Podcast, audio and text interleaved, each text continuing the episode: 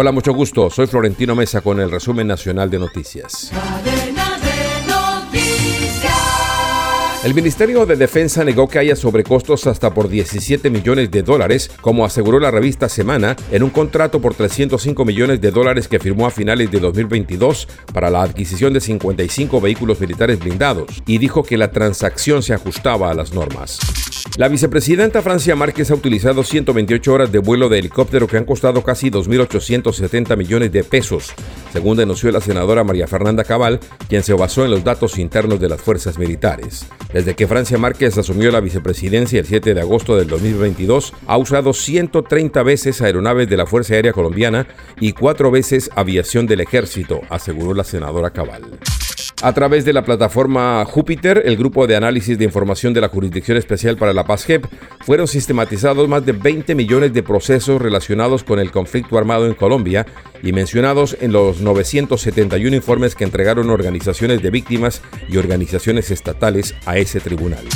La Procuraduría General decretó la práctica de pruebas en la indagación previa que adelanta para determinar los funcionarios del Instituto Nacional de Vigilancia de Medicamentos y Alimentos INVIMA y el Ministerio de Salud por el presunto desabastecimiento de medicamentos en el país.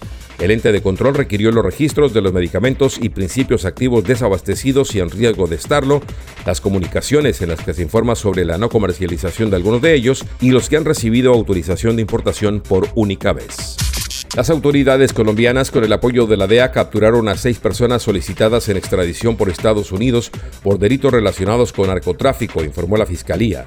La redada contra las bandas de narcotraficantes se realizó de forma simultánea en Barranquilla, capital del Atlántico, y en Riohacha y Dibuya, en La Guajira, dijo el delegado contra la criminalidad organizada de la Fiscalía colombiana, Ricardo Romero. La Tienda Express. Llegó la Tienda Express, el más espectacular programa de fidelidad para tenderos y consumidor final. La Tienda Express, módulo de mercadeo y radio promocional que se comunica con los tenderos a través de la radio. La Tienda Express. Mayores informes en el 315-545-3545. La Tienda Express.